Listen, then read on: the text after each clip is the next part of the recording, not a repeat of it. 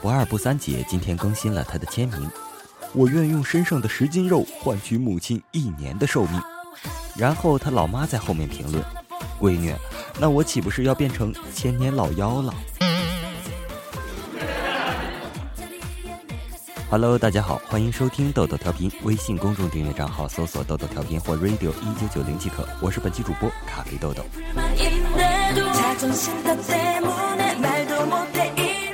还是说不二不三姐的日记。读高中的时候，学校是封闭式管理，进出学校都查得很严格。有一次，一关系不错的同学生病了，于是陪着个女同学出去看医生。走到校门的时候，守门的大爷看了看我们，很严肃地问：“你们搞基的呀？”我当场就石化了，憋得满脸通红地对老大爷说：“大爷，不是你想的那样，我喜欢男的。”大爷突然一阵凌乱，那同学也满脸通红地说：“大爷问你是高几的？”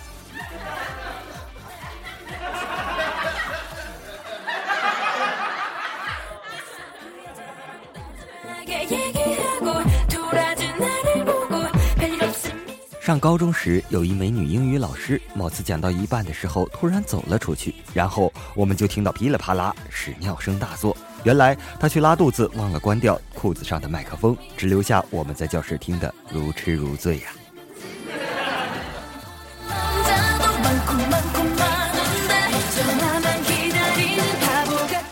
幺哥日记。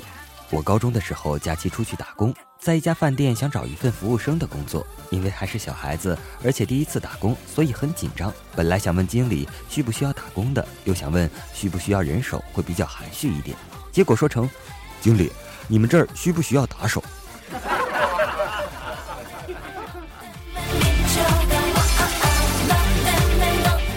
说完幺哥，继续说不二不三姐。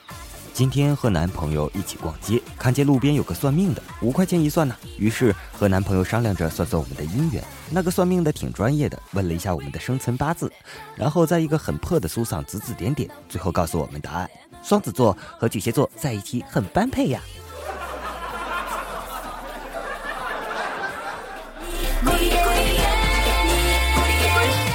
一男同学昨天从路边捡回一只小猫，今天早上和前桌女生滔滔不绝。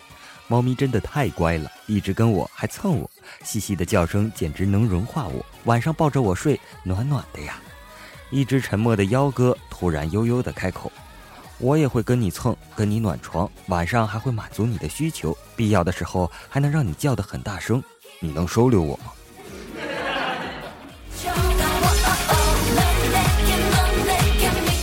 寝室里两室友同学聊天，室友同学 A 说。爽啊！冬天来了，每晚都能啪啪啪了。室友同学 B 说：“第一次听见把脱毛衣说的这么清新脱俗。”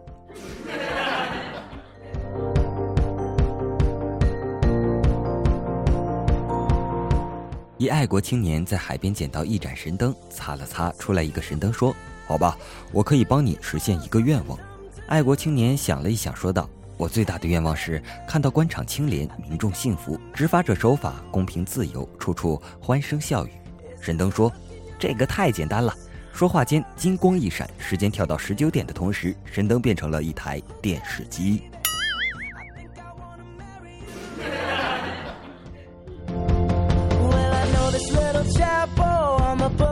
皇上说：“紫薇，你有什么苦，今日都跟朕讲讲吧。是谁打了你？”紫薇抽泣着说道：“回皇上的话，么么么哒。”在一旁不安了好久的皇后再也忍不住了，冲上前甩了紫薇一巴掌：“告状就告状，你卖什么萌？”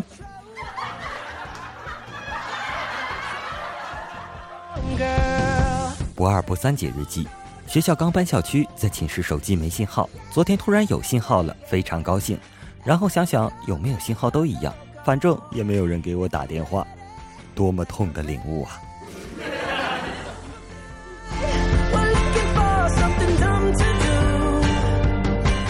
最近看姚明做的广告，服务员送来一碗鱼翅，大姚把手一挥就拒绝了，那叫一个潇洒呀！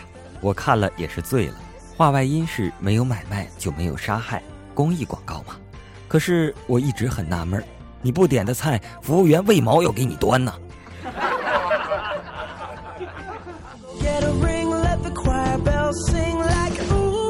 好久不去网吧了，今天去网吧怀旧一下。正打游戏呢，旁边一小朋友电话响起，说道：“我在老师家补课呢。”我大喊一声：“网管来包烟！”不一会儿，老婆来电话了，谁知那小学生大喊一句：“二零九退房！”尼玛，小学生不好惹呀。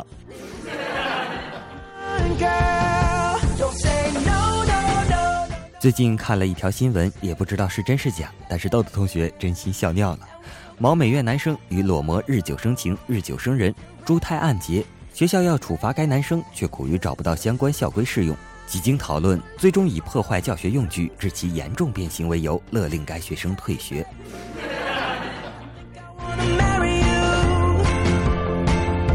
游轮就要沉了，领导抢了一件救生衣，秘书提醒道：“局长，船上还有不少女人呢。”领导怒道：“都什么时候了，还想那事儿？”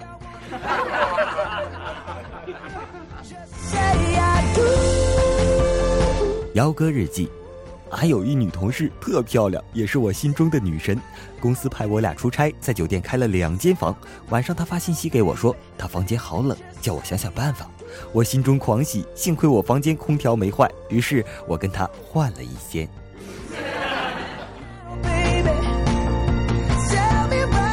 继续说幺哥的日记，相处两年的女友一直没动过他。今天终于同意去开房，于是一起到成人店买套套。我问老板多少钱一盒，老板说三十五元一盒。我觉得行，要一盒。这时女友不愿意了，说平时不都二十五元一盒吗？老板看了看女友，说好吧，就二十五元。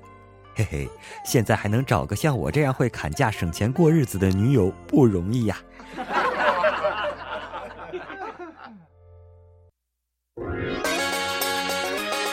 考官问：“你有女朋友吗？”应聘者说：“有。”考官又问：“她漂亮吗？”应聘者说：“很漂亮。”考官再次问：“她是你的初恋吗？”应聘者说：“是的。”考官最后说：“对不起，我们不能用你，因为你缺乏不断追求的进取心。”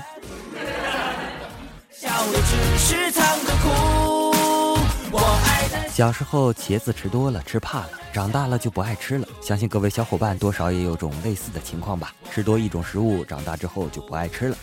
昨晚在闺蜜家吃饭，她做了一道油焖茄子，可我没吃一下。她用疑惑的眼神问我：“干嘛不吃？没用过的。”我是不是知道了些什么？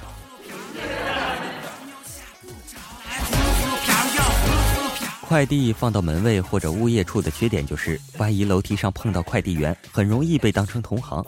今天抱着一堆盒子按门铃的时候，正好碰到了一个快递小哥，他热情地问我：“辛苦啊，你是哪家的呀？”我还没来得及回答，我妈就开门，一把捧住我的脸，亲了一口，说：“等你好久了。”然后就把门关了。快递小哥那茫然的眼神呢？妈，你放开我，让我解释。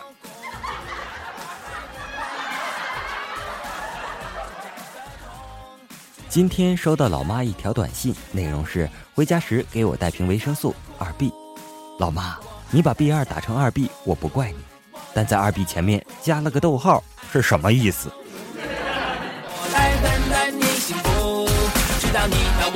说了半天，又忘了说不二不三姐的日记了。我绝对不会承认我是在黑她的。是这么回事儿小时候吧，有一次早上睡得朦朦胧胧的。突然觉得爸爸把我从床上揪了起来，一把把那根硬邦邦的东西塞进了我的嘴里，并且来回摩擦着。我想挣扎，可是挣扎不动。伴随着爸爸的节奏，不一会儿，我嘴里就溢出了乳白色的液体。我使劲地喊了一声疼，一下子睁开了。老爸吼道：“我给你刷个牙，就这么费劲儿。”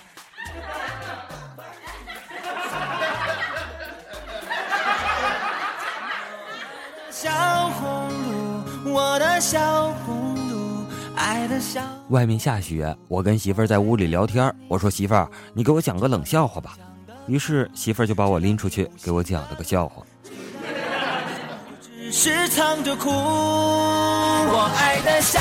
幺哥日记：高考那年，我刚进考场，发现准考证忘带了。正当我焦急的时候，老妈气喘吁吁的跑来：“你准考证落家里了。”我感动的说：“急死我了，快给我！”老妈愣了一下：“不是告诉你落家里了吗？”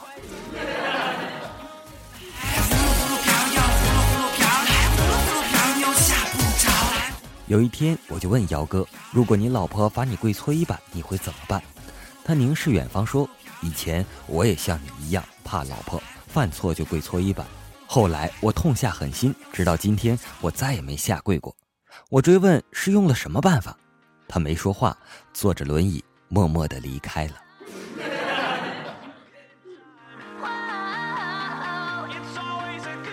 回忆起一个童年趣事。读初中时是住在学校，是十二人住的那种。一天晚上，几个人睡不着，在打牌。突然，一睡着的哥们儿说梦话了。他说的是：“妈妈，别打了。”边说还边哭。高潮来了！突然，他说了一句：“超级变换形态。”我说：“兄弟，你妈把你打成啥样了？都开始变身了。”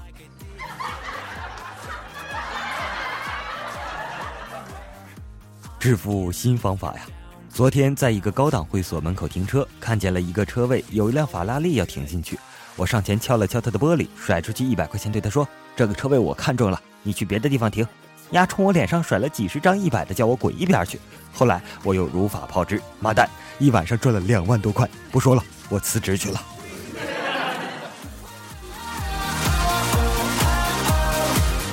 去菜场买菜，问老板怎么卖，老板说二十八一斤，别人我都卖二十五呢。我是傻还是不会数数啊？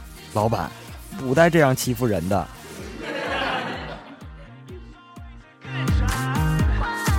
问好哥们儿泡妞要怎么样才能提高成功率？他说直接把他推倒，必定成功。之后去相亲，和妹子出去，我把他推倒了，妹子呢骂骂咧咧的跑了。都怪我没注意路边的水坑啊！